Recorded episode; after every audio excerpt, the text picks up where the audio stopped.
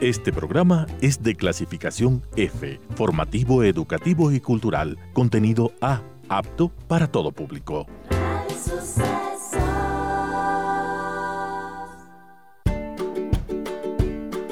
Contar cuentos, contar historias, la historia propia, la historia de otros. Desde este momento en Radio Sucesos, Déjame que te cuente. Déjame que te cuente. Un programa conducido por Gisela Echeverría Castro.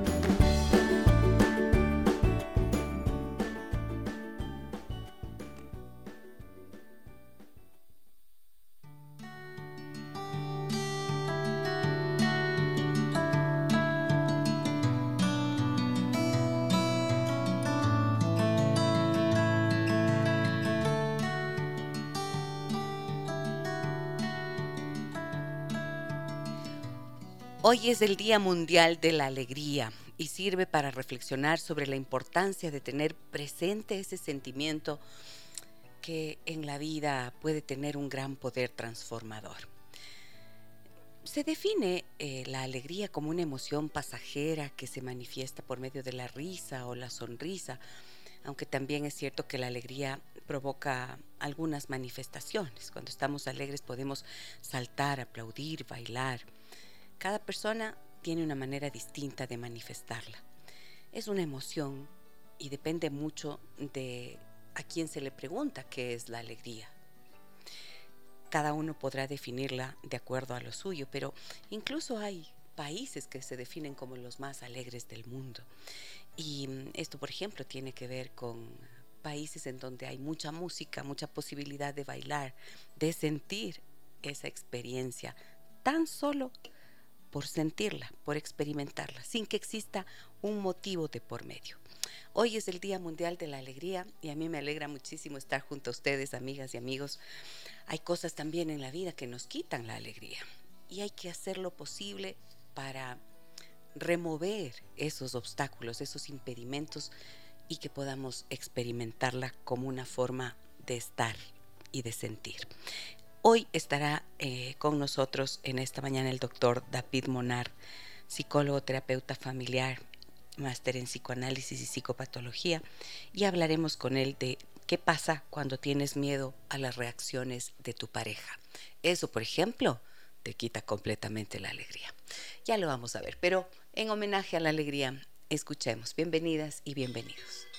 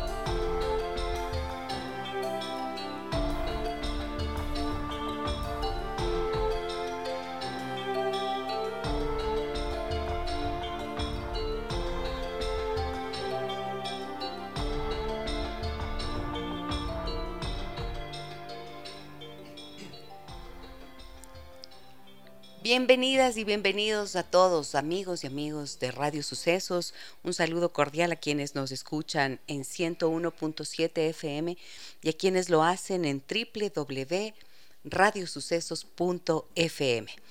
Antes de empezar nuestro programa, quiero invitarles a que recuerden que hay unos últimos cupos esperando por ustedes para mm, tener una visita excepcional a Egipto, Israel y Jordania. En Egipto descubrirán el misterio de la gran esfinge y las pirámides de Giza, el gran imperio de los faraones, mientras recorren el río Nilo en un maravilloso crucero. En Jordania, el reino de los nabateos, caminarán por las más bellas ciudades de la antigüedad, la ruta de la seda en Petra y vibrarán junto a los astros en medio del desierto de Wadi Rum. La mejor experiencia de tu vida espera por ti en esta salida grupal Em, planteada para octubre 2022 con guía acompañante desde Quito, Egipto, Israel y Jordania. Aprovechen uno de esos últimos cupos, llamen al 600-2040. Esta es una invitación de Zambi Tours. Su página web www.zambitours.com está para que ustedes puedan informarse más y tomar la decisión.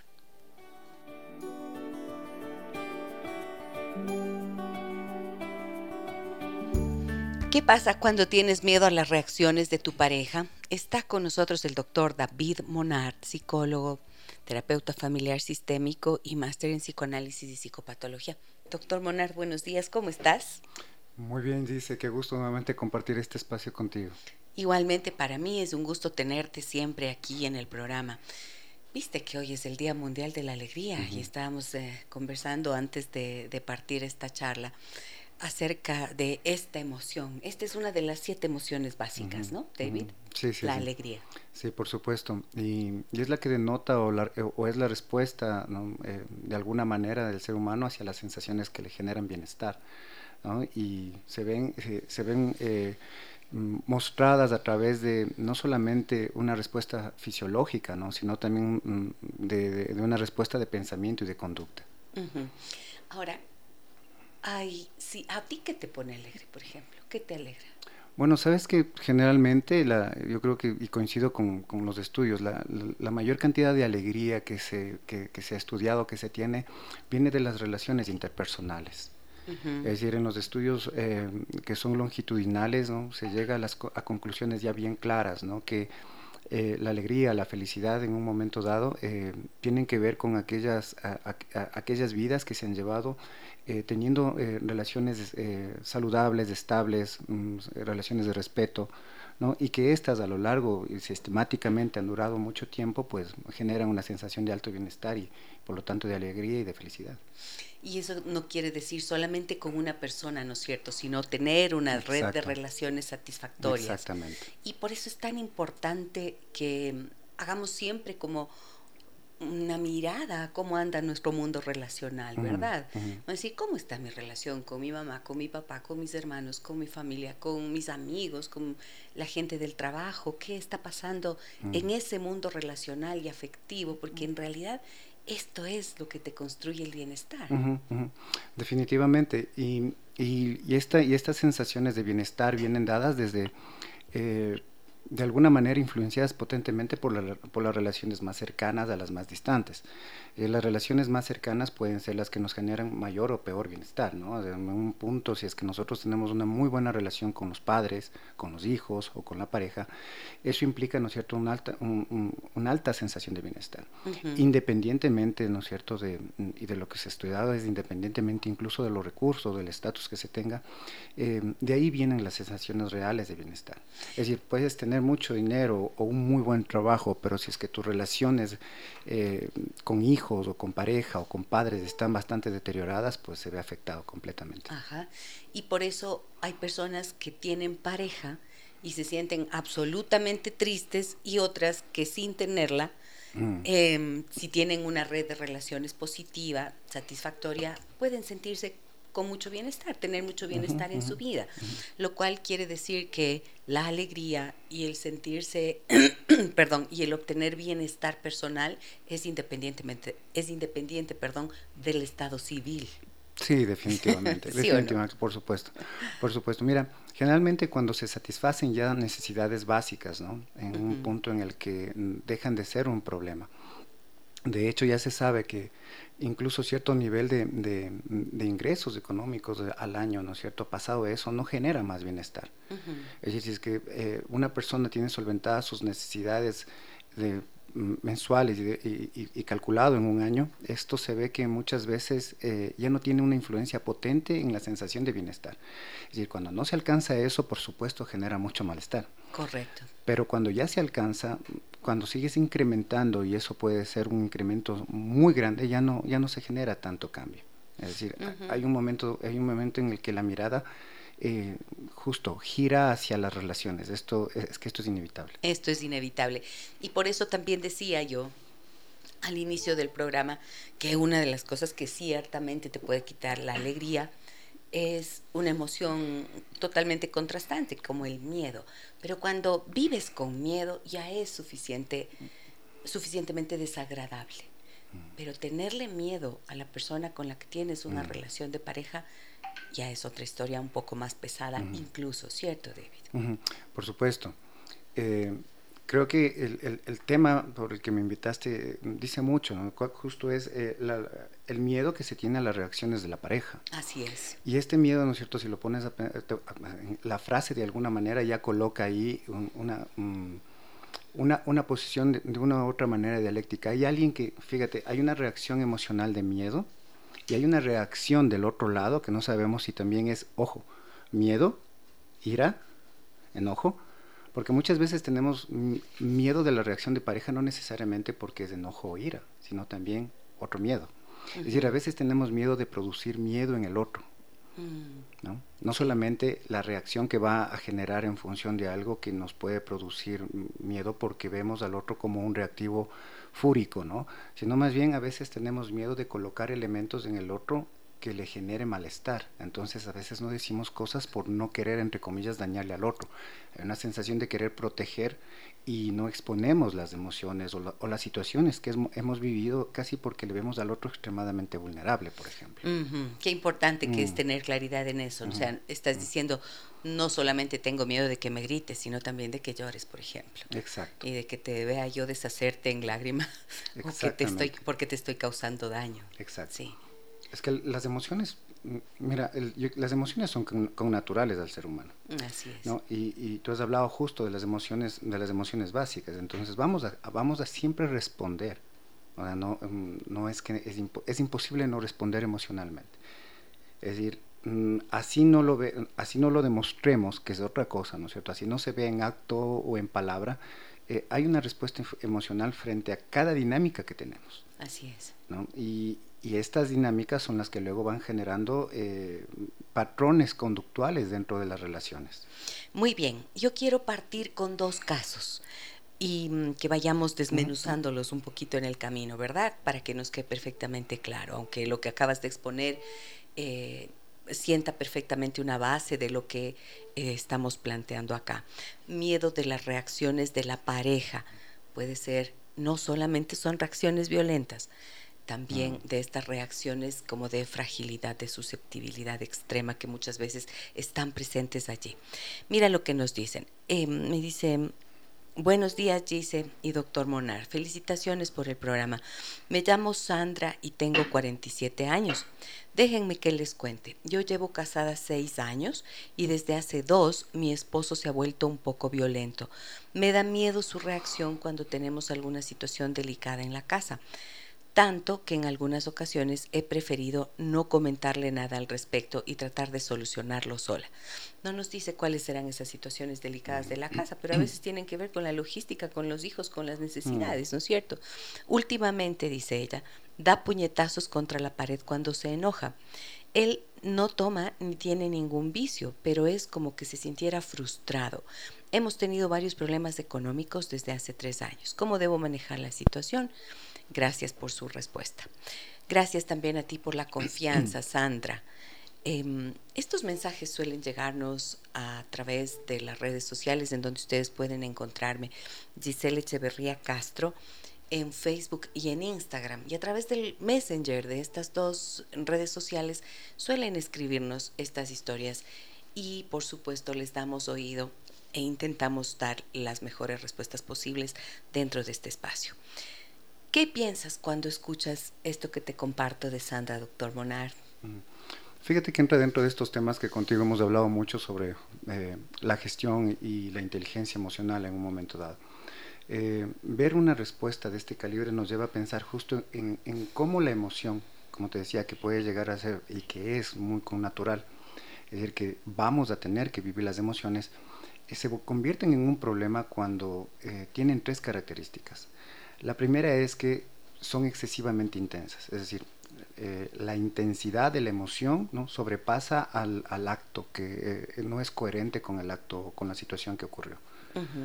Eh, en, este punto, fíjate, un enojo puede terminar en un, estallido de furia, ¿no? Que, lleva a la persona a, violentar o incluso a lesionar a otras personas. La otra, ¿no es cierto?, es que sea justo una, expresión inadecuada. Sí. Es decir, la expresión inadecuada hace justo referencia a la manera en cómo ya tú gestionas. Es decir, yo puedo yo puedo hablar sobre cómo me siento, ¿no? Puedo generar mutismo o puedo generar un, acto violento. Es decir, ¿cuál es el camino que estoy eligiendo para transmitir esa emoción? Y el otro es mm, no reconocer la, emoción adecuada. Es decir, justo, sentir miedo, pero mostrarla como ira. Ajá, estás, estás aterrorizado y la única manera que encuentras de comunicar ese miedo es mm. a través de una expresión violenta. Porque claro, está hablándonos aquí Sandra de que sus, han tenido dificultades mm. económicos y que se siente frustrado, que ella piensa que su esposo se siente frustrado. Quizás está intentando algún negocio, encontrar algún trabajo, no le sale, se frustra. El miedo profundo que puede estar allí es precisamente de no tener los recursos para, para cumplir con la familia y la única manera que encuentra de expresarlo es a través de esa reacción violenta. Exacto, entonces si ves ahí se transforma, ¿no? Es decir, de alguna u otra manera se elige una, una, una expresión que en un punto incluso puede ser más aceptada. Es decir, siempre a veces es preferible no mostrar miedo, por lo menos sobre todo en, nuestras, en nuestra cultura, ¿no? Y eh, peor para los varones. Exacto, y mostrar más bien ira o enojo, ¿no? Entonces, y en, a, través de, de, acto violento encima, ¿no? Entonces, si ves, mm, hay una intensidad inadecuada en ese caso hay una expresión inadecuada en el sentido de que se está eligiendo un camino muy inadecuado para colocar esa emoción. Y tres, también pensar esto, ¿no? Si es que alguien puede transformar una emoción y colocar otra encima, ¿no? Entonces, por eso es un trabajo importante hablar de, de, estos temas porque estás hablando de inteligencia emocional, es decir, cómo conectar realmente con lo que está pasando en tu ser. Mm, recuerdo una frase que dice, que la violencia es la muerte de la palabra. Y esto quiere decir que cuando alguien tiene que acudir a esta reacción, a esta expresión que es mm. inadecuada por donde estamos mirando, como lo explicas, David, es que se ha quedado sin la posibilidad de decir, de nombrar, mm. muchas veces de reconocer incluso lo que siente y de sentirse en la libertad de expresarlo, ¿no es cierto?, con mm. las palabras. Y es que lo que dices es tal cual, es que mira, tal vez es que la emoción en sí misma no tiene palabra. Y no tiene palabra porque se está desarrollando en, el cerebro emocional. No, no está en... y en el cuerpo. No se forma, exacto. Es una reacción rapidísima del organismo para enfrentar una situación. ¿no? Esta situación puede ser, como hablábamos un momento, una, una situación de bienestar, pero también una situación de malestar, ¿no? O de amenaza. Entonces, el cuerpo y el organismo tienen que responder inmediatamente a esa. Por eso las emociones son de alta intensidad y de probablemente corta duración, o es lo que deberían ser, antes de que se transformen en sentimientos largos y profundos y potentes. Entonces, lo que estamos hablando, ¿no es cierto?, es que en un momento dado, esas emociones, la emoción se siente, eh, tiene una respuesta fisiológica, eh, es una, una respuesta inmediata al evento que estamos viviendo, eh, y luego lo que ocurre, ¿no es cierto?, es que se pone en acto. Es decir, si tengo que huir porque me da miedo, pues corro, ¿no? O, si es que tengo que luchar, probablemente tengo que pelear. Si es que en un momento dado, porque generalmente se coloca estas dos, estas dos posibilidades frente a, las situaciones de amenaza, pero hay, hay, hay, hay, más respuestas, ¿no? Una es donde la gente se puede congelar, se mimetiza, no tiene una respuesta. Y se paraliza. Se paraliza y se queda estática. En silencio completo. exacto. Entonces no hay, una, no hay una respuesta de lucha-huida. Es casi como que se estuviese evaluando incluso la respuesta que se quiere tener. En un momento dado esa puede, ser puede tener algún tipo también de respuesta funcional. Y otra respuesta también es la sumisión. Es decir, frente, frente a las sensaciones de amenaza, la persona puede volverse inmediatamente, bajar el estatus, ¿no es cierto?, y quedarse en una posición sumisa. Y esto vemos en el mundo natural, ¿no? Eh, tú puedes regresar a ver las dinámicas de, animales o de mascotas y estas respuestas son pero típicas del día a día si es que te, si, es que te dedicas un poco a observar esto. Entonces, fíjate, esto pasa también en el ser humano. Entonces, generas un tipo de respuesta frente a estos eventos y se van a acoplar a una de estas respuestas. Es que no hay manera de hacerlo. Y em, el punto es que indiscutiblemente, como tú mencionas, estás haciendo esto en una relación mm. diádica, no, en una diada. Mm. Yo, yo hago la, yo tengo la reacción y esto indiscutiblemente va a afectarte a ti. Mm. Desde tu propio mundo emocional vas a responder a eso, vas a interpretarlo y también vas a tener unos, un sentimiento, una emoción al, al respecto. Entonces, pucha, si es que ya Sandra tiene miedo de las reacciones de su pareja y tengan en cuenta que nos, nos enrollamos un poquito aquí en la explicación porque lo que nos interesa es que quede perfectamente claro cómo esto opera mm. internamente y cómo se traduce en la relación. Entonces, sí, también siempre yo suelo decir que donde entra el miedo, queda muy poquito espacio o no queda ya mm. espacio para el amor, mm. ¿verdad? Cuando empiezas a tener miedo de tu pareja, pues te vas distanciando poco a poco y vas nuevamente, como tú decías, o sea, caminando a veces como que pisara sobre huevos, ¿no es mm. cierto? Chuta, no le voy a decir esto, no le voy a decir lo otro, porque además hay una cantidad de temas que se convierten en prohibidos dentro de la relación y cuáles suelen ser las consecuencias que eso tiene para la relación de pareja. lo primero es vivir esto como, como lo dicta la emoción, es decir, que, que, la emoción dicte el acto. Tú decías algo que es importante, es decir, las emociones no tienen palabra. Y claro, el hecho de poder poner en palabra las emociones ya es un ejercicio extremadamente potente a nivel cognitivo. Porque fíjate, ¿no es cierto?, cómo en un momento dado esta emoción como la ira, la tristeza, el asco, ¿no?, que son las emociones como más básicas, ¿no?, eh, en un momento dado se siente, pero generalmente se llevan a un acto. Es decir, corres, huyes, lo que estábamos hablando, pero empezar a, pensar sobre la emoción.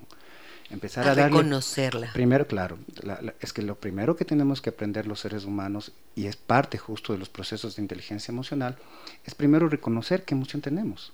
Porque justo se enmascaran. Lo que yo te decía, me siento triste, pero yo luego al final del día estoy muy enojado, estoy con mucha ira. ¿No? Y es decir, porque no, no reconocí esa primera emoción que tal vez pasó en el día en donde me sentí triste por algo, por alguna situación. Entonces se enmascara. Entonces primero es reconocer esta emoción y luego, ¿no es cierto?, distanciarse un poco de ella. Porque es importantísimo aprender justo a poner este espacio en donde mm, tú empiezas a reflexionar sobre las emociones, dándoles ese estatus de emoción y de pensamientos y que solamente son esos. Piénsalo que generalmente los seres humanos pasamos viviendo preocupados de situaciones y pensando sobre situaciones que nunca se dan. Sí. Es decir, no pensamos sobre las cosas que de verdad son. Sino esto es lo más habitual, ¿no? Exacto, pasamos pensando esto. En esta frase, cuando tú dices miedo a las reacciones de mi pareja, fíjate cómo son dos personas que están reaccionando. Sí. Ella reacciona con el miedo y el otro reaccionará tal vez con ira o tal vez con miedo o con decepción. Es decir, no se está colocando elementos que están permitiendo gestionar algo. Así es.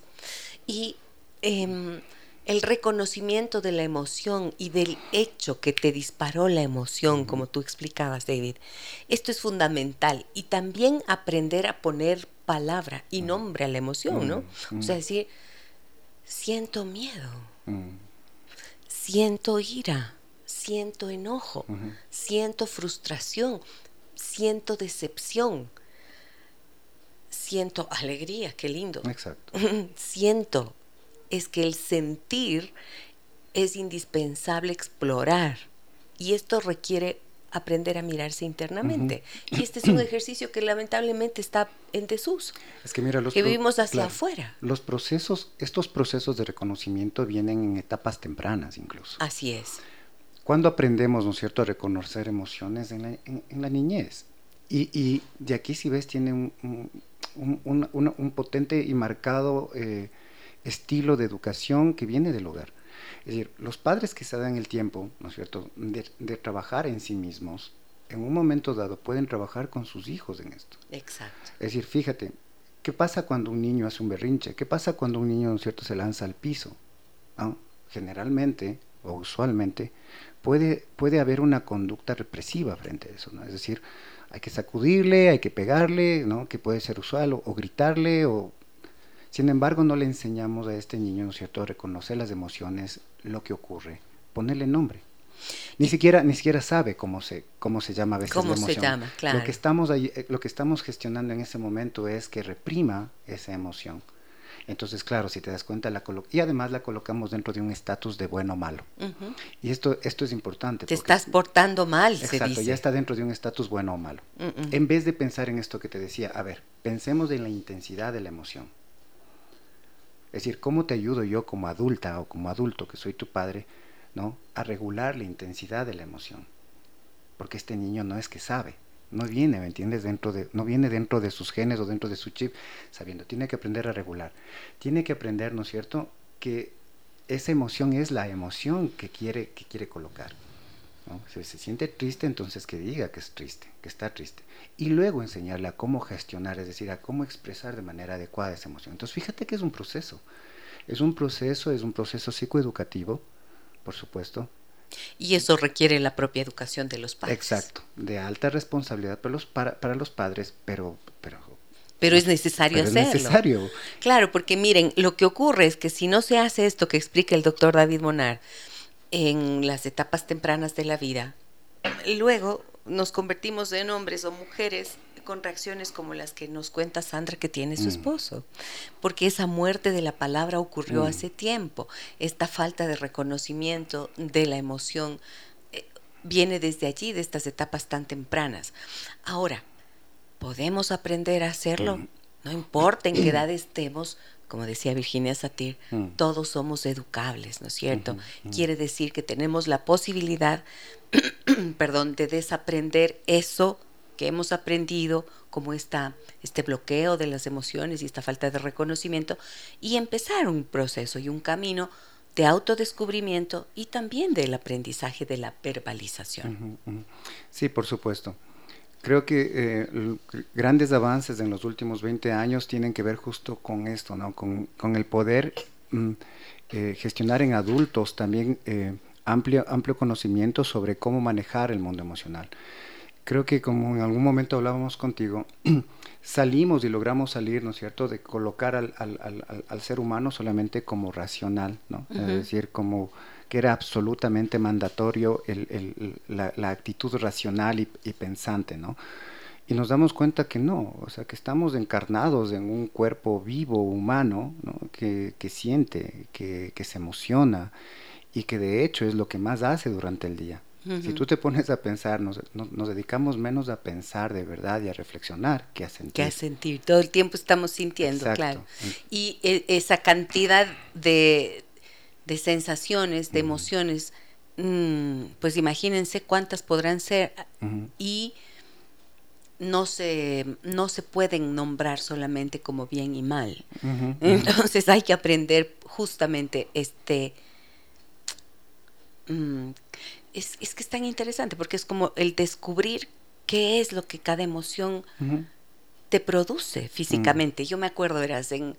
en em, hace algunos años, hace muchos años, tenía dificultades yo para manejar la ira, el enojo. ¡Ah! Me enojaba y era como fosforito, como se dice, ¿no? ¡Ting! Y yo luchaba con eso, pero de verdad luchaba y me, veía tan mal a mí misma después de tener una reacción. Y, y recuerdo que alguna vez leí un libro en donde me decía, trata de decir qué, qué es lo que sientes exactamente cuando te viene la ira, cómo es la ira dentro de tu cuerpo. Y entonces a mí se me venía esta imagen de cuando pones la olla, con la leche en una olla para que hierva, ¿no es cierto? Y entonces sube así la espuma y, si no apagas a tiempo, se derrama. Así yo me veía. Como que la ira era así dentro de mí. Mm. Y sabes que increíblemente después de haber hecho ese ejercicio, pasó. O sea, mm. dejé de hacerlo. Dejé de tener esta imposibilidad de manejarla. ¿Por qué? ¿Por qué ocurrió eso? Porque la reconocí, la convertí en una metáfora, en un símbolo y la externalicé, o sea, la saqué de mí, ¿cierto? Explica ese proceso, cómo funciona, David. Fíjate que en un punto lo que haces es generar una representación mental. Correcto. Entonces, al generar en este caso una metáfora, generas una representación mental mm, alta cognitiva. Entonces, ahí hay un proceso, si te das cuenta, del lenguaje estás utilizando la metáfora, estás poniendo palabra, ¿no? Pensada, pero está esta palabra, no solamente es el hecho de expresar, sino es reflexionar. Reflexionamos, ¿no es cierto?, con lenguaje. Y es que esto es importantísimo, es decir, uno no es que tiene que ir hablando de las emociones un poco como loco por ahí, ¿no? Sino es como reflexionar, es quedarse pensando sobre esto. Entonces pensamos con el lenguaje, uno dice, a ver, yo sentí, estás utilizando, entonces esto es un proceso cognitivo alto, ¿no? Eso es lo uno. Lo otro que dijiste, ¿no es cierto? Dos, son dos cosas que son importantes señalar y que muchas veces la gente piensa que es que claro, ¿no? Y me han dicho, pero ¿cómo quieres que en un momento dado en donde yo me siento súper, súper intenso, esta intensidad es alta, quieres que coloque todos estos elementos? Entonces yo les digo, a ver, espérate una cosa. Es decir, si no aprendiste de niño, no pienses que eso lo vas a hacer en una o dos veces, ¿no? Es decir, no, no. A veces son procesos, a veces son procesos súper largos son procesos incluso de años, ¿no? O sea, no pensemos que alguien puede en un momento dado gestionar emocionalidad de una manera muy efectiva. En, de la noche a, la, mañana, No, es, es, un proceso potente en donde incluso tienes que ir solucionando muchos asuntos personales, historia. Así es. Y que luego empieza a surgir. Entonces, yo creo que primero hay que tomarse las cosas con calma. ¿No? Hay que, no, no, no hay que verse mal y no hay que dejar de intentar hacer esto sabiendo que en las primeras veces tal vez no resulte. Y dos, es no intentarlo en el momento en el que, como tú dices, la leche ya se regó. ¿no? Ahí no sirve. Como cogiendo tu metáfora, si la leche se regó, hay que limpiar. Primero hay que limpiar y luego reflexionar, ¿no es cierto? Ya cuando ya pasa este proceso, empezar a limpiar y luego decir, ok, ¿qué fallé? Hay tres cosas, ¿no es cierto?, que hay que darse cuenta en, ese aspecto. Yo te diría, justo pensando si se te regó la leche, diría, ¿qué hiciste, ¿qué hiciste bien? ¿Qué sientes que hiciste mal para que esto haya ocurrido y que puedes cambiar? Entonces creo que si es que se, uno empieza como a trabajar en eso, siempre acuérdate, la reflexión es a posteriori. Así es. No puede uno reflexionar en el momento en el que a uno le están picando o pinchando. La respuesta es emocional, por eso decía, es una respuesta inmediata que intenta resolver un algo. Ahora te voy a decir una cosa, doctor Monar, tú sabes que yo trabajo con liberación emocional. Y lo que yo descubrí dentro de, de, mí misma y de mi propio proceso y de los procesos que acompaño en consulta es que estas reacciones, como tú bien decías, conservan memorias de experiencias anteriores en las que las emociones han quedado allí atrapadas. Y entonces hay como estímulos del exterior que vas mm. recibiendo en estos contextos relacionales y que son actúan como una, un, fósforo, un, ajá, un gatillador, un fosforito que se prende la mecha y ¡boom! explota mm. la bomba. Y a mí me pasó. Yo tenía estas reacciones y dentro, debajo de, debajo de todo eso yo tenía una depresión ahí mm. Lenta, ¿no es cierto? Que estalló en algún momento. Y solamente cuando logré trabajar en todo eso, entonces obtuve ya la capacidad de dominio sobre mi emoción y sobre las emociones, la gran mayoría, ¿no es cierto? Pero eso es un proceso largo, como mm. tú bien dices, esto no es cualquier cosa. Y por eso es que es tan importante que vean que dentro de una, mm. un contexto relacional en donde uno de los dos tiene este tipo de, expresiones, quizás está diciendo desde, hay que interpretar esto como qué es lo que está comunicando, ¿no es cierto? Y si la pareja, Sandra en este caso que nos escribía, nota eso, quizás ella puede estar en mayor capacidad de vencer un poquito ese miedo que ella siente y hablar con su pareja para invitarle a una reflexión, no para el reclamo, no para el reproche. ¿Qué piensas de esto que te Claro, mira, cogiendo el ejemplo, ¿no? cogiendo el caso que se colocó al inicio, de hecho es esto, en el momento dado es primero reconocer esta emoción, pensemos, ¿no es cierto? Yo le diría, a ver, primero es, ¿miedo a qué? Y si es que de verdad es miedo. A veces es tristeza. Exacto, ¿no es cierto? Luego, ¿no es cierto?, invitarle a pensar sobre distanciarse de esta emoción un poco y pensar sobre este miedo que tiene, antes de ir rápidamente a intentar entenderle al otro. ¿no? Primero entenderse uno mismo, por supuesto, Por supuesto, ¿no es cierto? No, no quiero entenderle primero al otro, quiero entenderme yo. Es decir, si yo tengo una emoción que me hace sentir y que me pone mal en una relación justo como esta, en la que siente miedo, primero me quedo pensando y reflexionando sobre esto. Reconozco ese miedo y reflexiono sobre este miedo. Es decir, mira, ¿qué es lo que está ocurriendo en mí que siento miedo? ¿Cómo así yo me coloco en esta posición en donde mi dinámica relacional me hace sentir miedo? Sí. ¿Qué es lo que hace que justo yo esté en una relación en donde existe inseguridad? ¿no? Y esta inseguridad me coloca haciéndome sentir miedo. ¿Qué representa mi pareja? Que le tengo miedo. ¿Qué siento yo por esta persona realmente? ¿Qué? Que no se configuró una relación de amor y más bien está basada en emociones más fuertes. ¿Cómo está estructurado el poder? ¿Y qué, y qué memorias me despierta también su reacción? ¿Verdad? Exactamente. Porque yo he visto mucho que a veces em, cuando tienes miedo de la pareja, muchas veces es como que el niño o la niña que fuiste y que mm. tuvo miedo de mamá o papá, que pudieron haber tenido un estilo de comunicación y de expresión mm. emocional semejante, se despierta y se paraliza o reacciona como hemos explicado. Exactamente, porque muchas veces estas reacciones no hacen, no gatillan, ¿no es cierto?, el momento, sino gatillan historia, gatillan eventos, gatillan traumas. Entonces, la respuesta muchas veces tiene que ver si es con este tipo, con este tipo de gatilla, o sea, viendo cómo así gatilla tanto, eh, empezar a, a, reflexionar en esto. Pero si te das cuenta que es aprender a coger primero esta distancia, ¿no? Para poder pensarse, porque es esto, ¿no? Es pensarse y pensar cómo siento. Y, ese es el, el, inicio. Luego de eso, ¿no es cierto? Lo que un adulto puede llegar a hacer es empezar a conectar justo cómo atravesar ese campo emocional. Porque fíjate, está bien que lo reconozcamos, está bien que ya empecemos a ver de dónde viene. Ok, pero ¿y después de esto qué? ¿Y después qué? Porque la relación ya se ha visto afectada. Entonces, ya has causado algo allí. Esto, ¿no es cierto?, nos lleva a una siguiente etapa, que es esta etapa en donde nosotros conectamos con el propósito, con qué queremos hacer con esto. Entonces uno puede ponerse a pensar, ok, ¿cuál es el propósito de mantener, por ejemplo, una relación en donde yo vivo con miedo? ¿Qué es lo que hace que me quede? Sí.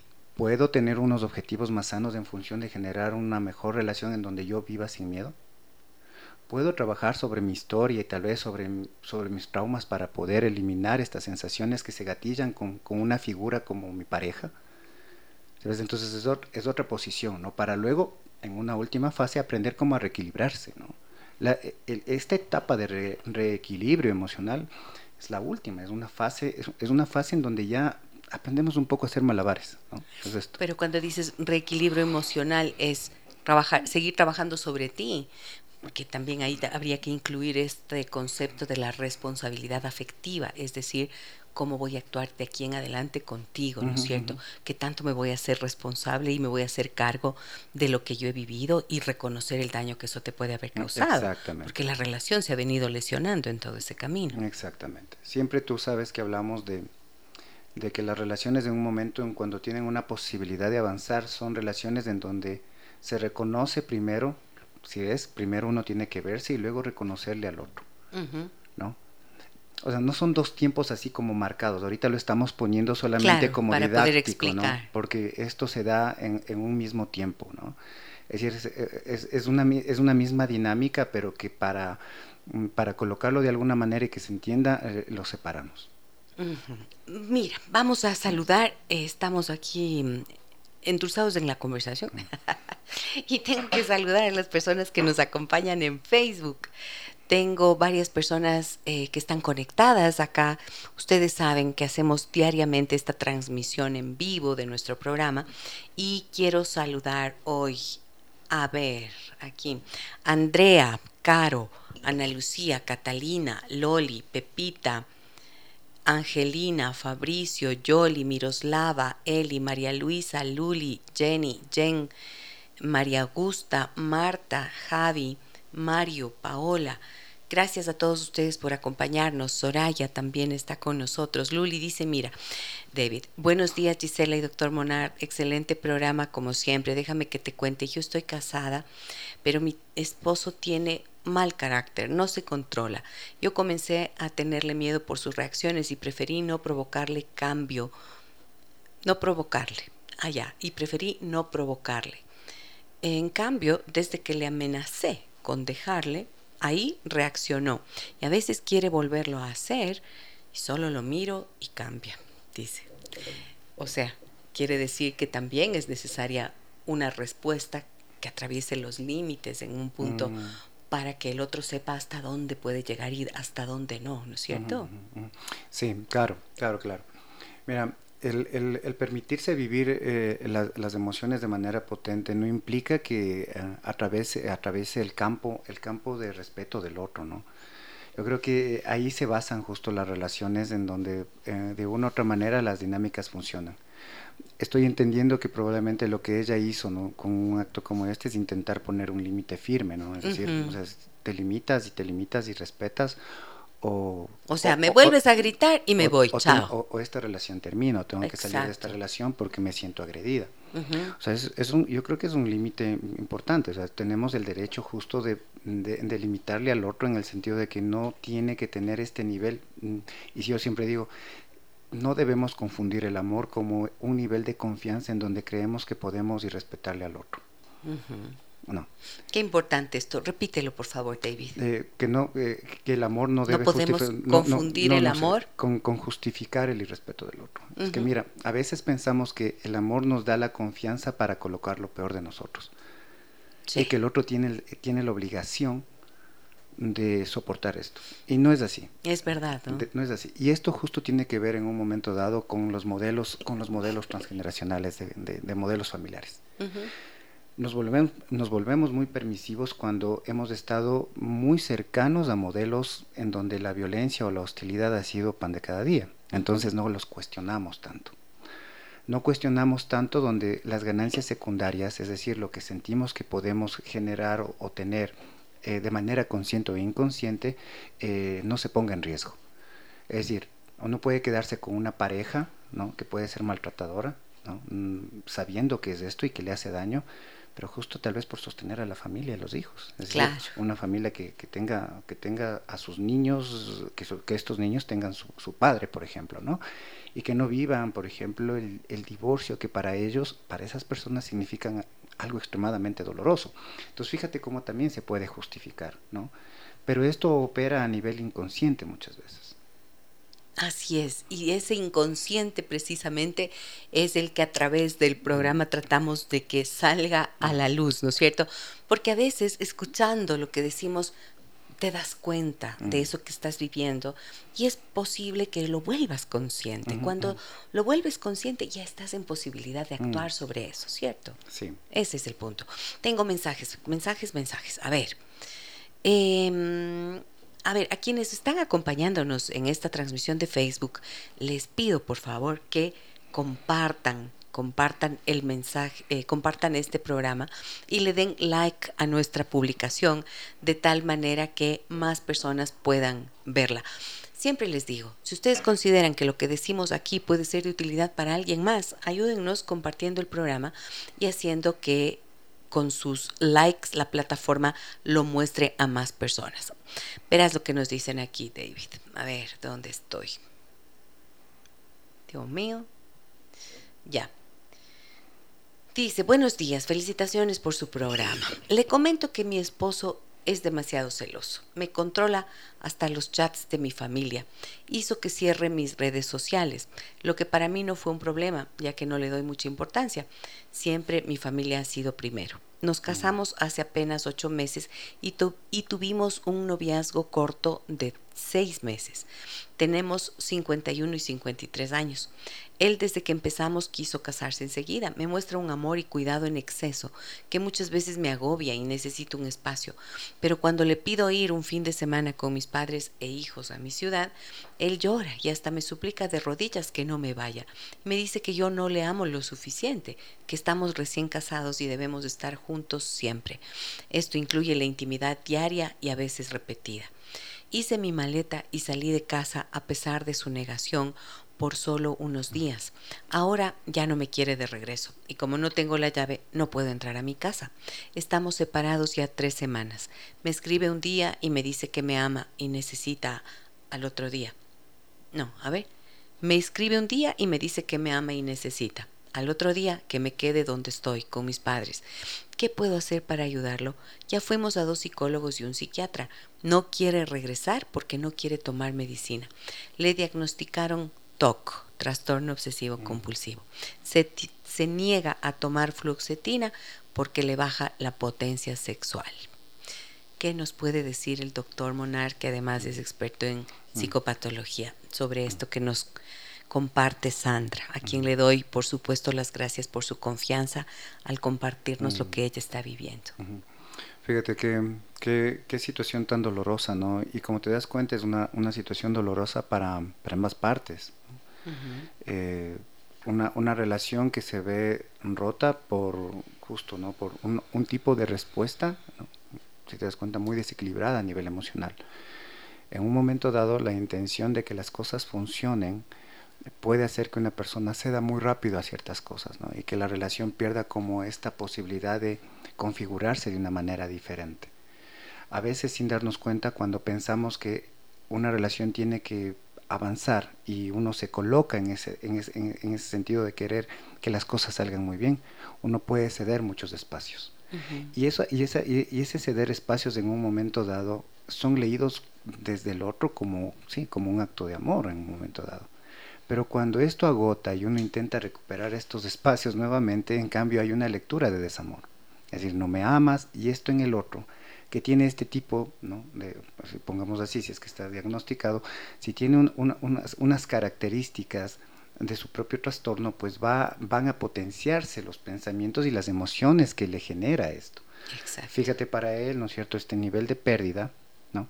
de un nivel del que hablábamos que puede ser extremadamente una relación insegura para él, no se ve potenciado por cómo piensa, por, cómo, por cómo gestiona las emociones y los, y los pensamientos. Entonces, al mismo tiempo, ama, pero al mismo tiempo eso le genera tanto dolor porque no tiene la respuesta que espera, que intenta prácticamente alejarse y desechar la relación. Entonces no le permite, no le permite generar un tipo de acercamiento sano. Ahora, fíjate que me parece que eh, Sandra también se enfrenta a algo bien complicado y doloroso, como tú dices, David, porque hay una negativa de su pareja a buscar, a tomar mm. una medicación que en un punto dado mm. es absolutamente indispensable. Y mm, si se niega la persona a hacerse cargo de, de este mundo emocional tan complejo, que bajo un diagnóstico de trastorno obsesivo compulsivo requiere de forma indispensable el mm. acompañamiento psicoterapéutico, pues cuál puede ser el futuro de esta mm. relación, ¿no? Tal vez justo el riesgo es de que en un punto dado uno se haga cargo del mundo emocional del otro. Claro. ¿no? Es decir, a ver, yo estoy bien si es que tú estás bien. Eh, no me va a pasar nada a mí si es que tú no permites que me pase nada. Es decir, fíjate que en ese momento, ¿no es cierto?, se convierte en una relación extremadamente manipuladora Manipulación, por supuesto, que viene dada desde el temor, desde el miedo. Y en este caso, incluso, como te das cuenta, un, intentar tener un control absoluto basado justo en ese temor. Entonces, colocarle esto a la pareja ¿no? es extremadamente pesado. Y no hay persona que lo soporte. Es decir, puedes intentar sostener a alguien durante un tiempo, pero te terminas agotando. Es imposible cargarle a alguien durante toda la vida. Entonces, este agotamiento hace que en un momento dado, ¿no? también puede ser no reflexivo, sino también una posición reactiva, que abandones la relación, ¿no es cierto?, a través también del enojo, de la ira o del conflicto, es decir, que exista una, una, fuerte disputa, un conflicto fuerte, y que ese sea, que sea el gatillador para la separación. Y esa separación es un, es un motivo de miedo también, a su vez. Mm. Entonces, esta tengan en cuenta cómo las emociones juegan en contra tanto, mm. ¿no es cierto? Y que las reacciones siempre son expresión de ese mundo emocional que está fuera de control, que, que necesita tener un orden y que necesita, en estos casos, de manera indispensable, como digo, el acompañamiento profesional psicoterapéutico. No hay manera de que este salgan de esto. En este, caso, sí. En este caso sí. O sea, estamos hablando de otras cosas, vieron antes eh, que, que pueden ser manejadas, gestionadas a través de la reflexión, del darse cuenta, ¿no es cierto?, de escuchar este programa. Pero obviamente nosotros somos profesionales responsables y decimos cuando es necesario el acompañamiento mm. profesional, hay que hacerlo, si es que quieren resolver. Si no, eso se puede convertir en esa espina que yo decía hace unos días, que está ahí clavadita, guardadita y que te duele todo el tiempo y te quejas todo el mm. día, pero que no acabas de sacártela. Mm. Y sacarse la espina no siempre quiere decir romper la relación, quiere decir encontrar un camino de solución, intentar algo que hasta hoy no han podido hacerlo solos. Ahora, claro, acá me están diciendo, mira, me dice, ¿cómo se llama la terapia para esto de contrarrestar el miedo a las reacciones de la pareja? Es necesario ir los dos. Gracias atentamente, Sara. Bueno, aquí lo que tengo que decir es, todo depende, ¿no es cierto? Em, Sandra, ¿no es cierto? Es otra Sandra, son dos Sandras las que nos han escrito hoy.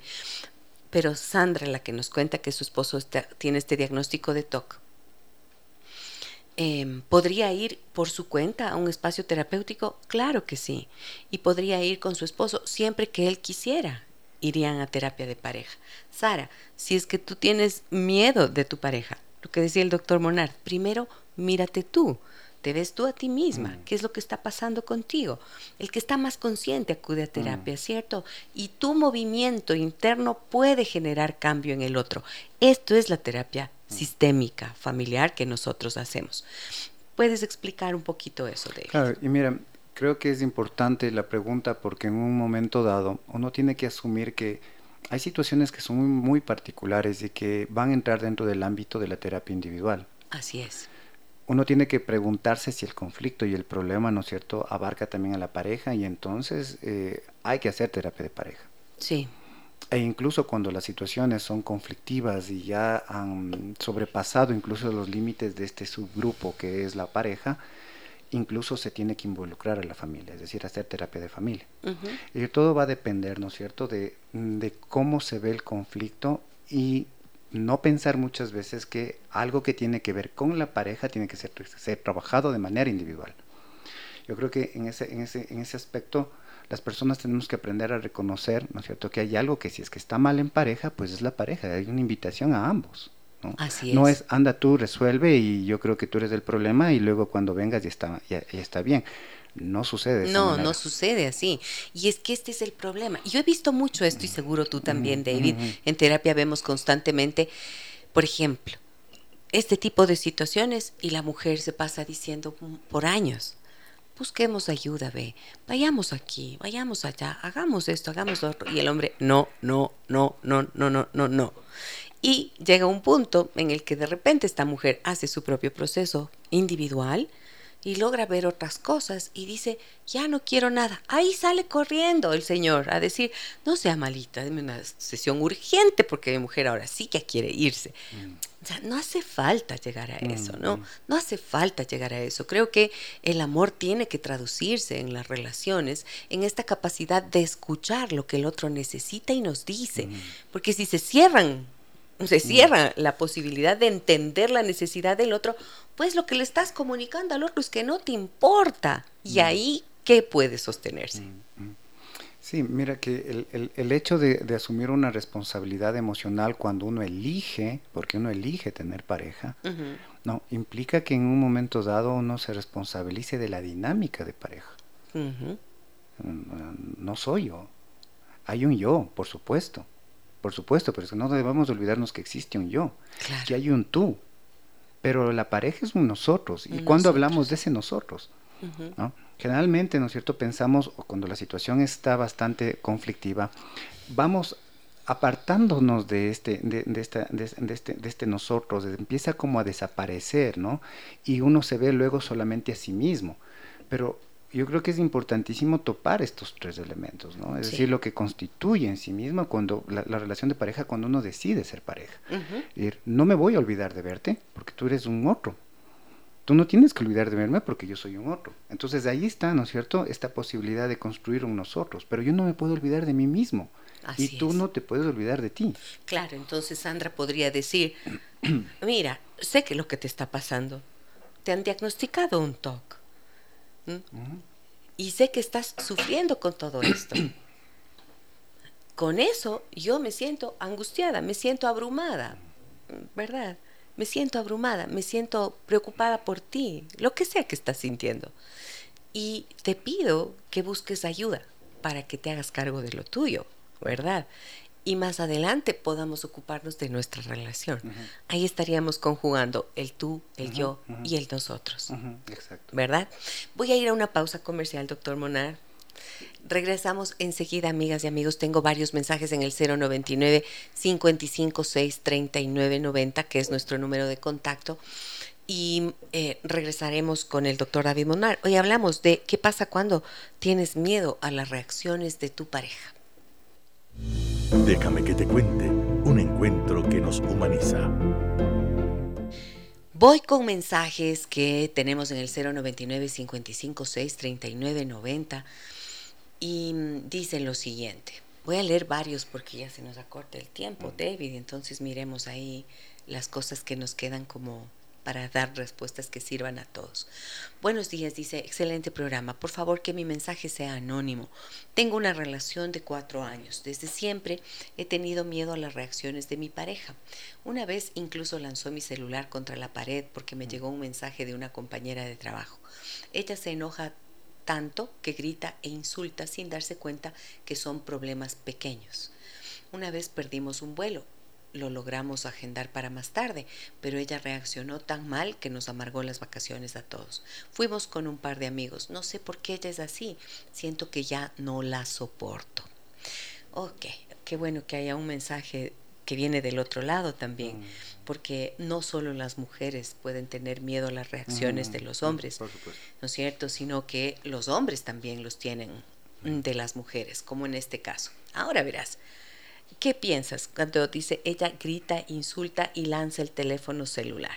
Yo siempre pienso que el teléfono celular, arma del demonio, representa una gran amenaza para muchas personas y muchas parejas. Y a veces es como decir, por Dios, ya no puedo más. Una vez vi una reacción de un padre que agarró la computadora de su hija que pasaba pegada todo el día a la computadora y lanzó desde el sexto piso al suelo para que se hiciera pedazos. O sea, es como decir, ya no te puedo desbaratar a ti, le desbarato por lo menos al aparato que me quita tu atención. Esto es lo primero que pienso con este mensaje. Pero obvio te va a dar miedo una reacción así, luego te genera el temor. Claro, creo que dices algo que es importante en el sentido de que las reacciones que pueden ser hostiles, violentas, eh, por supuesto no tienen género, eh, pueden venir de cualquier lado. Es decir, en un momento dado, en, frente a una situación que genera, genera justo amenaza, ¿no? Amenaza la relación, amenaza la pérdida, al distanciamiento. Eh, esto puede exacerbar mucho la, la, la, la, emocionalidad de una persona, ¿no? Y no sabe cómo manejar ya luego esa distancia, ¿no? Y se queda como en una, en una, una situación extremadamente ambigua, ¿no? De no saber ya cómo conectar. Una de las cosas que generan mucho dolor ¿no? y mucha ira, mucha tristeza, es estas sensaciones de desconexión que luego no sabemos cómo conectar. Y entonces aparecen, ¿no es cierto?, los aparatos, la tecnología, que no nos permiten como conectar con el otro. Claro, porque mm. mientras estás viendo tu teléfono, mientras mm. estás en tu computadora, en tu tablet o lo que fuera, no me estás mirando. Y si no me miras, se pierde justamente esta capacidad natural de conectar con el otro. Mm. Pero ¿cómo conectas? A través de la mirada. Si tú me miras, sé que me estás prestando atención. Si dejas de mirarme por estar en tu teléfono, ya rompiste esa conexión. Y pregúntense cuánto tiempo al día se miran a los ojos. A veces no es solamente el teléfono, a veces es la televisión. Estás mm, viendo una mm. serie de Netflix y haces preguntas trascendentales en ese mm. contexto cuando el otro está prestando atención a aquello. O sea, la desconexión existe y muchas veces te genera esa frustración. Claro. Recuerda cuando, cuando recibíamos entrenamiento eh, terapéutico, y una de las primeras cosas, ¿no es cierto?, que nos, nos enseñan como herramienta de, herramienta terapéutica es esta escucha, ¿no? La escucha empática, ¿no? este, esta conexión de la mirada, de, del cuerpo, ¿no? Frente al otro que existe. Es decir, hay una presencia. Cuando, cuando uno se desconecta del otro, se desconecta también del cuerpo, ¿no? De las emociones. No, no veo, mi cuerpo no está conectado contigo en el sentido de que ni siquiera está orientado hacia ti. Y esto es, tú y yo lo sabemos, es mensaje, es lenguaje. Ahí está operando, ¿no es cierto?, un tipo de comunicación de tipo analógico, ¿no? Es decir, hay una, si te das cuenta, es un, es un, es un mecanismo emocional. ¿no? Es decir, las emociones de alguna manera siempre hablan también a través del cuerpo. Entonces, es una manera de decir, no estoy cómodo, no estoy cómodo en esta relación. Es decir, y el otro lee esto. Ahora, ¿cómo exacerba eso? Porque esta es la otra parte. Es decir, por supuesto puede incomodar de manera potente esto. La, la pregunta es, ¿no es cierto? Ok, eso puede ser extremadamente incómodo, pero eso te da permiso para que destruyas algo, es decir, para que tengas este ataque de ira, ¿no es cierto? Y lances una computadora o rompas un televisor o rompas puertas y ventanas o, el celular del otro. Exacto, esa es la otra parte. Es decir, de una u otra manera, si te das cuenta, el otro también responde de la misma forma. Es decir, mientras el uno está siendo pasivo, agresivo, el otro está siendo agresivo. Correcto. Y esto quiere decir que puedes tener la razón en el malestar, en la incomodidad, pero no tienes la forma adecuada para decirlo, ¿no es cierto? Y ahí es donde todo se arruina. Ok, tengo más mensajes, me dicen por acá. Mm, buenos días, Gise y doctor Monarch. Me gustan mucho los temas que tratan. Tengo una duda. ¿Se considera miedo a la pareja cuando le vas a comunicar o a decir que vas a salir con alguien como amigos o familia que no son de su agrado y él se enoja? Felicidades a Déjame que te cuente que siempre tiene invitados tan preparados. Soy Natalia. Muchas gracias, Natalia, por tu mensaje. Hmm, nos pregunta si es miedo. Creo que la mm. pregunta tendría que tendríamos que devolvérsela a Natalia, ¿no? Porque solo tú puedes saber lo que tú sientes. Eso uno y dos tal vez ya lo está cuestionando porque siente miedo. Es decir, no si te surge la duda es porque ya lo tienes. Ya, hay algo que está que opera y que ya ya está generando malestar. Mira, generalmente cuando no hay miedo tienes esta posibilidad de colocar un algo sabiendo que tal vez incluso el otro se va a poner alegre con esa situación. Sí. Hablando de la alegría, es decir, ok, veo que has trabajado toda la semana y decides salir hoy con, tus amigas, qué bueno, o sea, qué bueno, qué bueno que salgas, porque de hecho eso... te hace bien. Te hace bien, eso va a generar una sensación de, de, bienestar. Lo que ocurre también, por ejemplo, la gente que hace deporte, es decir, hace deporte y regresa más bien recargada, ha gestionado mucho de esa, de esa carga emocional a través del ejercicio, ¿no? Pero a veces la gente que ve esto lo ve como amenaza, es decir, si te vas al gimnasio probablemente esto sea amenazante porque vas a estar con otras personas. Entonces, si te das cuenta, ahí hay un temor y un, y un tipo de, de, de, inseguridad básica, ¿no? Sí. Entonces, detrás de esto también están estas sensaciones en donde la separación de la, de la, figura vincular, de la figura, de la, de la figura que para nosotros es importante y muy significativa, no, en un momento dado, cuando se jala un poquito la distancia, la distancia con esa persona, inmediatamente eso se convierte en un disparador de, la amenaza. ¿no? Entonces es importantísimo ver esto, porque en un momento dado uno tiene que ponerse a pensar, ¿no? ¿Cómo manejamos la ansiedad de separación? Sí, que te está produciendo eso no es solamente una cuestión de la relación. Y volviendo a la, a, la, creo que fue la pregunta anterior, esto, si ves, esto es, esto es, esto es, absolutamente tema particular.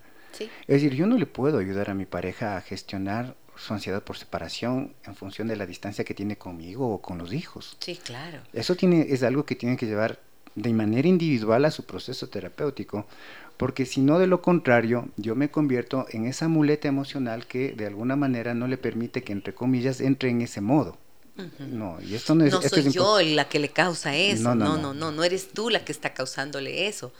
Eh, Natalia, creo que eso es importante que puedas verlo, lo que dice el doctor Monar. No eres tú la que le causa eso, es que yo le hago sentir mal, dirías, podrías decir. Yo le hago sentir mal porque me voy y el pobrecito se queda. Tú me haces sentir mal porque tú estás eligiendo irte con tus amigas o irte con tu familia.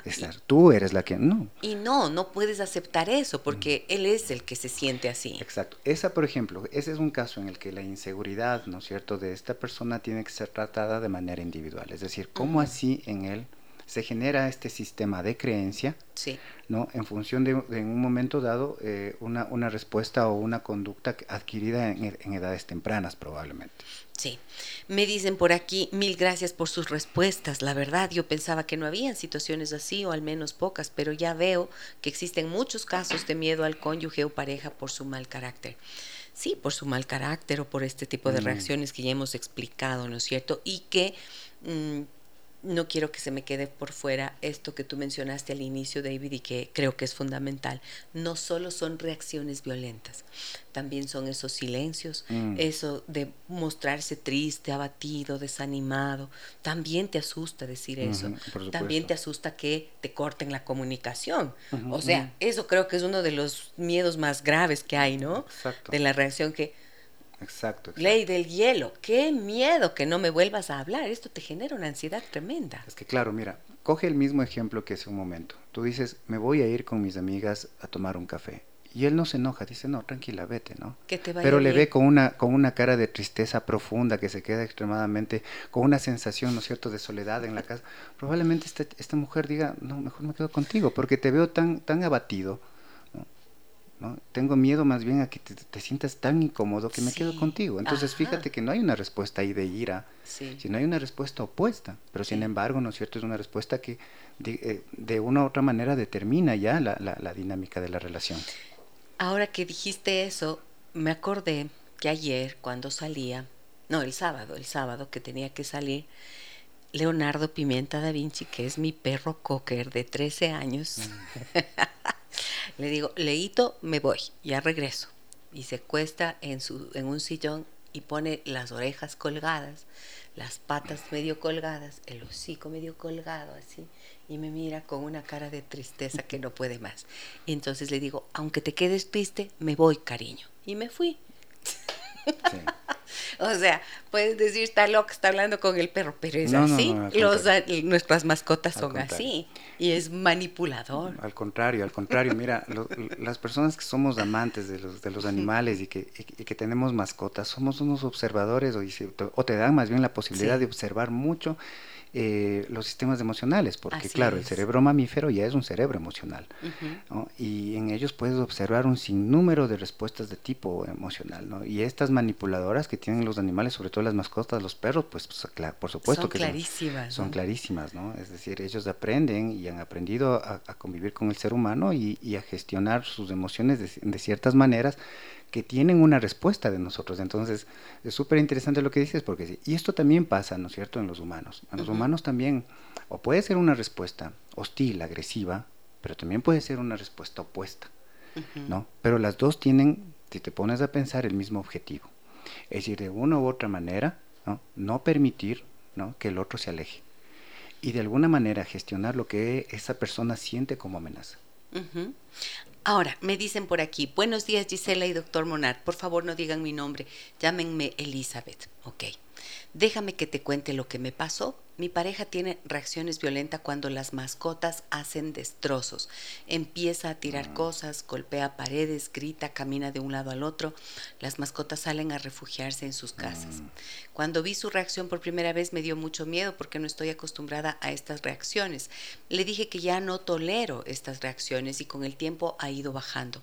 En una situación reciente ya no me dio miedo, solo me retiré y dejé que desahogue su ira. Se calmó, me explicó por qué se sentía así y cómo lo controló. Tomó un vaso de agua e hizo ejercicio. También me dijo que no quiere proceder de esa manera y que se siente mal consigo mismo. Entendí y ese día se me pasó. Sin embargo, los días siguientes no quería estar distanciada. Empecé a contestarle de modo agresivo. Me daba cosas que me abrace. Ah, Me sentía mal que le abrace. Esto no me había pasado antes. Siento que esas reacciones han llegado a cansarme y no quiero normalizar esto. ¿Qué sucede conmigo? Nos dice Elizabeth. Gracias Elizabeth, muy importante lo que nos cuentas. Ella nos está contando todo el proceso emocional de su pareja y luego el proceso emocional suyo, ¿no es cierto? Y cómo finalmente esto ha- ya tiene una repercusión en su mundo emocional. Ya no quiero quedarme callada, dice, claro, pero entonces es como si te inocularan la ira, ¿no es cierto? A ver, cuando la pareja tiene esa explosión de la ira, es como que te lanza un tarro de basura a ti. Y ahí te quedas con la basura. ¿Qué haces con esa basura? No sabes qué hacer. Si te quedas callado, pues ahí te envenenas tú solo. Y entonces de alguna manera tienes que sacarlo. Y por eso es tan complejo, ¿no? Mira, ahí hay dos procesos. El uno en el que en un momento dado uno no sabe qué hacer con eso que te dan. Es decir, yo he visto esto en personas que en un momento dado, cuando hay una respuesta emocional muy fuerte, no sabe qué hacer con eso. Sí, Se congela, lo que hablábamos. sí. Pero fíjate que también he visto en personas que son extremadamente fuertes también soportarlo, porque en cambio sienten que lo pueden soportar. Es decir, se sienten fuertes y pueden decir, Sí. ok, yo puedo de una u otra manera... eh, O sea, empa- sobre empatizar con la exacto, persona y, decir, y yo lo voy a manejar. Y casi, y casi como, luego yo sé que si es que me quedo contigo, puedo casi como, se ponen en un, pa- en un plano de guías, ¿no? Ajá. ¿Te das cuenta? Entonces, esto también es un riesgo. Yo creo que cuando ya dice que está agotada, hace referencia a que ya hay un tiempo, ya hay un proceso. ¿no? Es decir, lo que yo te decía en un momento dado, no podemos cargar siempre con alguien. Sí. Nos vamos a agotar. Y el momento en el que nos agotamos, ¿no? ya no tenemos las fuerzas, las fuerzas a veces para reconectar. ¿no? Esta reconexión cada vez es más difícil. Entonces, la única manera a veces de reparar esto, ¿no es cierto?, es que la persona, justo como, ya, como lo pone, ya se está haciendo cargo de sí mismo. Fíjate que es de lo que entiendo es un proceso que ha ido, ¿no es cierto?, Claro, con el exacerbado tiempo, con el dice, tiempo. con el Sin tiempo. embargo, claro, hasta exact- los perros le tienen miedo. Claro, claro. Y es esto, ¿no? La- la- fíjate, hablábamos en un momento de las mascotas, ¿no? Eh, con los perros se asume una responsabilidad, con las mascotas se asume una responsabilidad emocional, ¿no? Absoluta, de Así cuidado, es. de protección, porque si no de lo contrario, ¿no es cierto? Eh, se convierten en función de su vulnerabilidad en esponjas de, nuestra de nuestro enojo y de nuestra frustración. Entonces, en un momento dado, como no pueden quejarse muchas veces, ¿no es cierto?, son, son agredidos y atacados. Entonces, ¿qué es importante? Que en un momento dado, una persona que ya está, de lo que estoy entendiendo, ya está pensándose a sí mismo y está intentando hacer ese trabajo, es, está bien desde este, desde este aspecto individual. Pero, ¿no es cierto?, la tolerancia, los niveles, los niveles, los niveles con los cuales probablemente ella manejaba esto al inicio, ya no están. Ya no son los mismos. Ya no son claro, los mismos. Claro, ¿no? claro. Entonces, ha perdido, ¿me entiendes? Ponlo así. Yo, de hecho, ojo, no, eso no es malo. Yo siempre digo que bueno que seamos. Que te estés cansando. Por supuesto. Claro, ¿no? porque vas a encontrar la posibilidad de colocar tu límite. Yo siempre te he dicho, y cuando hemos conversado, ¿no? Cuando, cuando te dicen, oye, pero es que qué delicado o qué delicada que eres. Pero por supuesto. Claro, Pero mi por supuesto, porque yo no claro. necesito... Mi nivel de tolerancia es mi- frente a la violencia, existe frente, a la, frente a la agresión- violencia, frente a la claro. violencia y la agresión debe ser cero. cero. Ajá. Porque una relación no tiene que estar, ¿no es cierto?, dentro de, una, de, de- dentro de estos aspectos, pero para llegar a poner tolerancia cero a este tipo de actos hay que trabajar mucho, muchísimo, e incluso, de hecho, es el trabajo más potente es sobre el miedo a la pérdida. Es, es saber que si es que en un momento dado tú decides poner un límite en donde no toleras nada de esto, te asumes también en un momento solo. Es decir, ok, tal vez me tenga que quedar sola o solo, pero yo no quiero vivir en una pero no relación. voy a negociar con No eso. voy a negociar, exacto, porque uno no puede negociar mm, una relación en donde de una u otra manera permitas violencia. Sí. Porque justo, fíjate, cogiendo esto que decíamos al, al inicio, que es el día de la, de, de- de la la alegría, y alegría. de la alegría, de la felicidad, en un punto, ¿no es cierto?, es, te alejas, pero radicalmente de eso, y nunca vas a llegar ni siquiera a sentir bienestar. Todo lo que te quita la alegría merece ser pasado por el filtro Mm. de tu cuestionamiento, de tu capacidad cuestionadora, de tu, tu capacidad de comprender hasta cuándo, ¿no es cierto? Y hasta dónde. Porque mm, creo que la alegría es el único bien preciado que tenemos. Mira que todas las emociones, hay una que es del bienestar. De estas siete emociones que son las básicas, la alegría es unita nomás, la que te da bienestar. O sea, no tenemos como tanto tiempo ni tanta vida para eh, negociar cosas que nos, que nos quitan esa alegría, que es un valor supremo. Sí, y, y- y hay que devolver la responsabilidad emocional al otro. Uno no se puede hacer cargo, ¿no es cierto?, de la alegría, de la felicidad, de la tristeza, del enojo del otro. No, cada uno tiene la responsabilidad de hacerse cargo de sí mismo. Perdí mensajes, perdí mensajes. A ver, ah, no, acá están. Me dicen, eh, me dicen, me dicen. Muy buenos días, felicitándolos por el programa. Una consulta, si la, si la indiferencia es agresión, ¿se puede mantener así una relación? Uh, qué buena pregunta. Esto tenemos que hablar, doctor. Porque la indiferencia mat- mata, me mata con la indiferencia. Uy, claro, pues te mata más que incluso que el golpe, ¿no? Es la desconfirmación de la que hablamos nosotros Sí, en la terapia sistémica y es claro. el que más daño te causa. Podemos colocar ese tema, por favor, para una próxima ocasión. ¿Qué te Mm, parece, me doctor? encanta, sí. Buenísimo. Sí. Muy bien. Tengo mensajes acá que se me perdieron, André, unos que me mandaste tú que no, no logro no logro ver.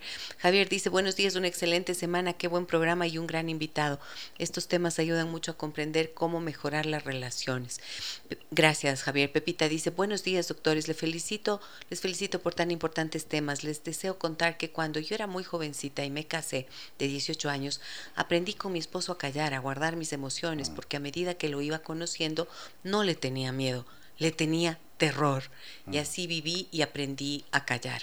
Solo hace varios años que se fue al extranjero, comencé a retomar mi yo y a aprender nuevamente a no callar y saber oportunamente exteriorizar mis emociones.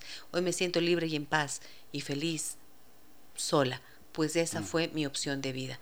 Gracias por este bello y necesario espacio. Muchas gracias, Pepita. Estefi Torres nos dice excelente invitado y te aplaude, doctor Monar. Gracias. Y también me piden el número de contacto del doctor David Monar. Es el 098-439-4427. Repito, 098-439-4427. Muy bien. ¿Qué piensas de lo que nos dice Pe- Pepita acá? Es justo lo que hablábamos, ¿no? Que puede pasar mucho tiempo, pero te puedes, nuevamente te puedes reconfigurar. Sí. Es decir, en un momento dado puedes salir de ese silencio. Eh, y que de hecho, ¿no? Qué bueno que logró hacerlo. Y fíjate lo que topábamos en un momento dado es verte y permitirte verte también sola. ¿no? Y saber que la soledad no necesariamente es, es mala, ¿no? Una cosa, como hemos también conversado mucho, mucho sobre el tema contigo, es el, el sentirse sola y el estar solo, Sí. ¿no? No toda la soledad es mala, No, definitivamente. y lo que tú decías, quizás hay que transitar primero por allí, Mm, por perderle el miedo a esa soledad y también hacer un balance consciente de todo lo que ganas y de todo lo que Mm. pierdes, ¿no es cierto? mm, mm.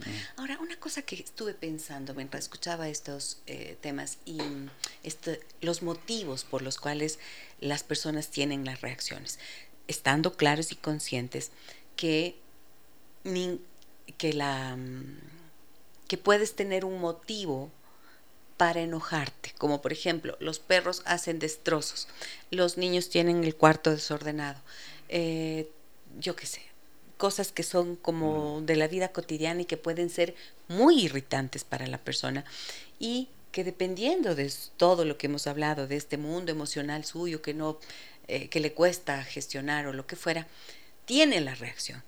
Pero siempre creo que es necesario también pensar en que no todo el mundo está loco. O sea, cuando mm. hay algo así, em, algo reiterativo, o sea, algo que no se resuelve, un desorden, me decía una vez un señor en, la, en, consulta, es que le juro que yo llego a la casa, mm. mi esposa tiene todo el día, llego a la casa y encuentro que no está la comida lista y que no está arreglada y limpia la casa como debería.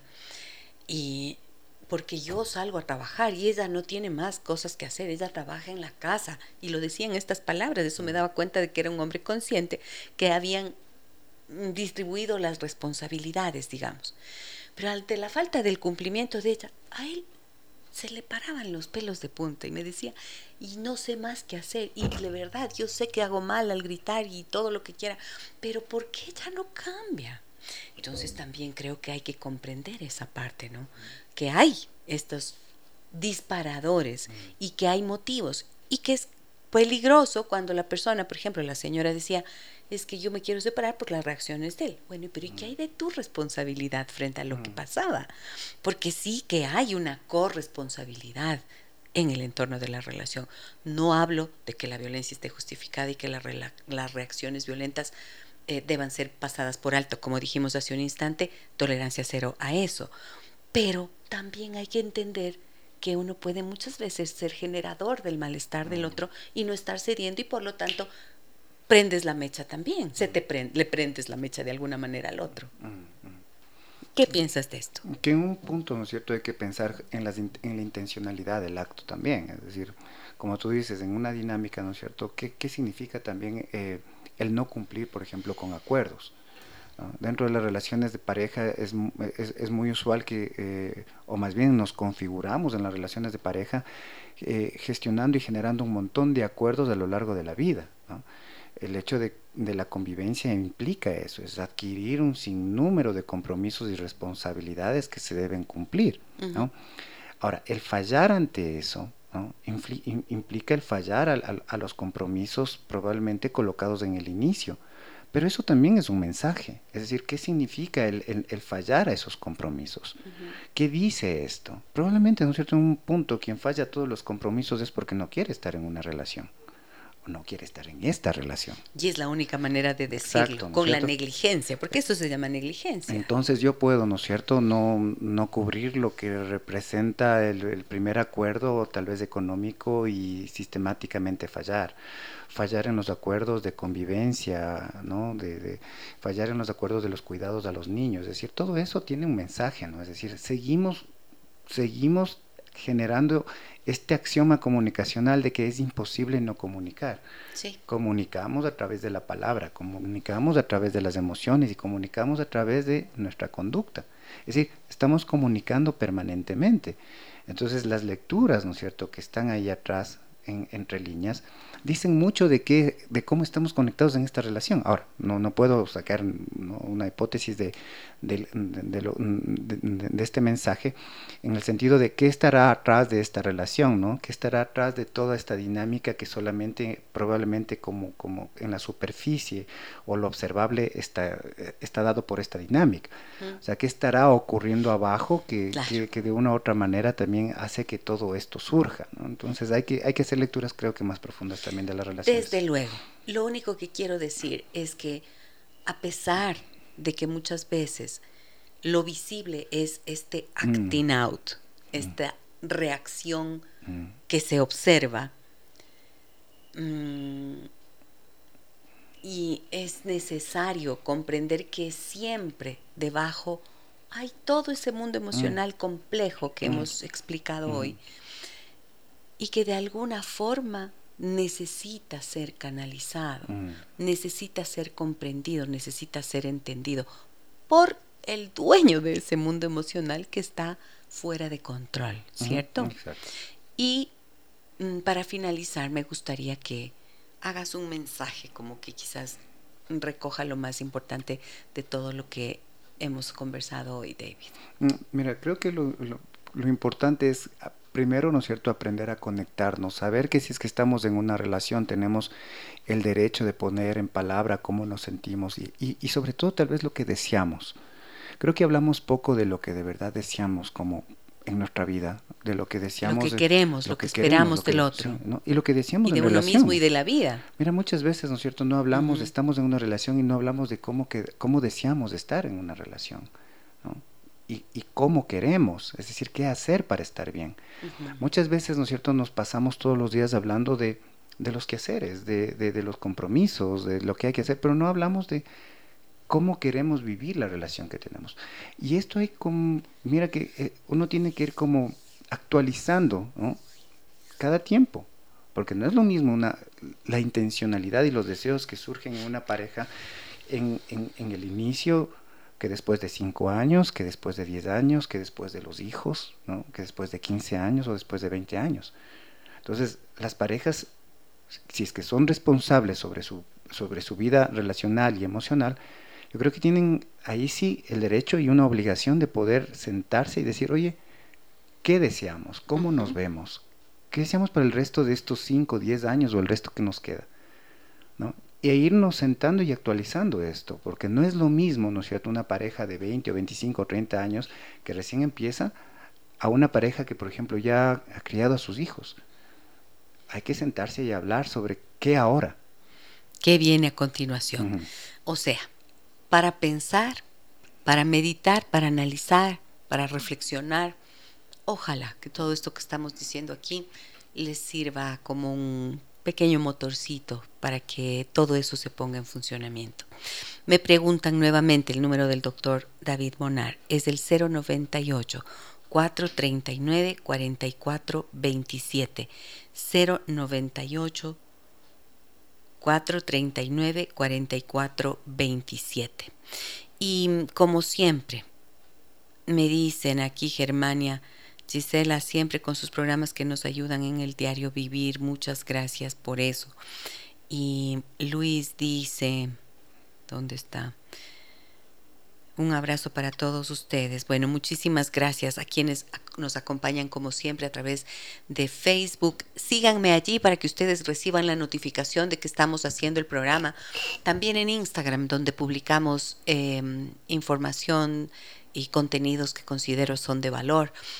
Búsquenme como Gisela Echeverría Castro y pueden escuchar siempre este programa nuevamente en Spotify.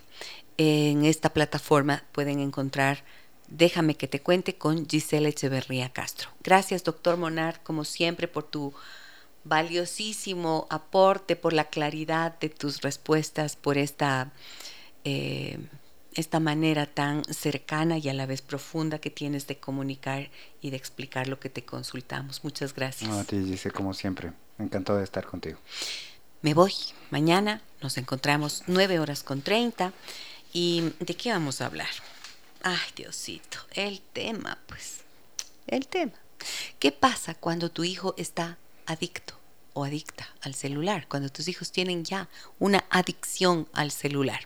No se lo pierdan. A partir de las 9 horas con 30, un abrazo grande a todas y todos.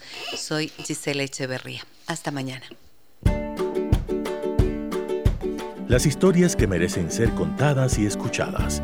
Historias que conmueven, historias que inspiran. Mañana, desde las 9 y 30, déjame, que, te cuente. Déjame que te cuente. Con Gisela Echeverría Castro.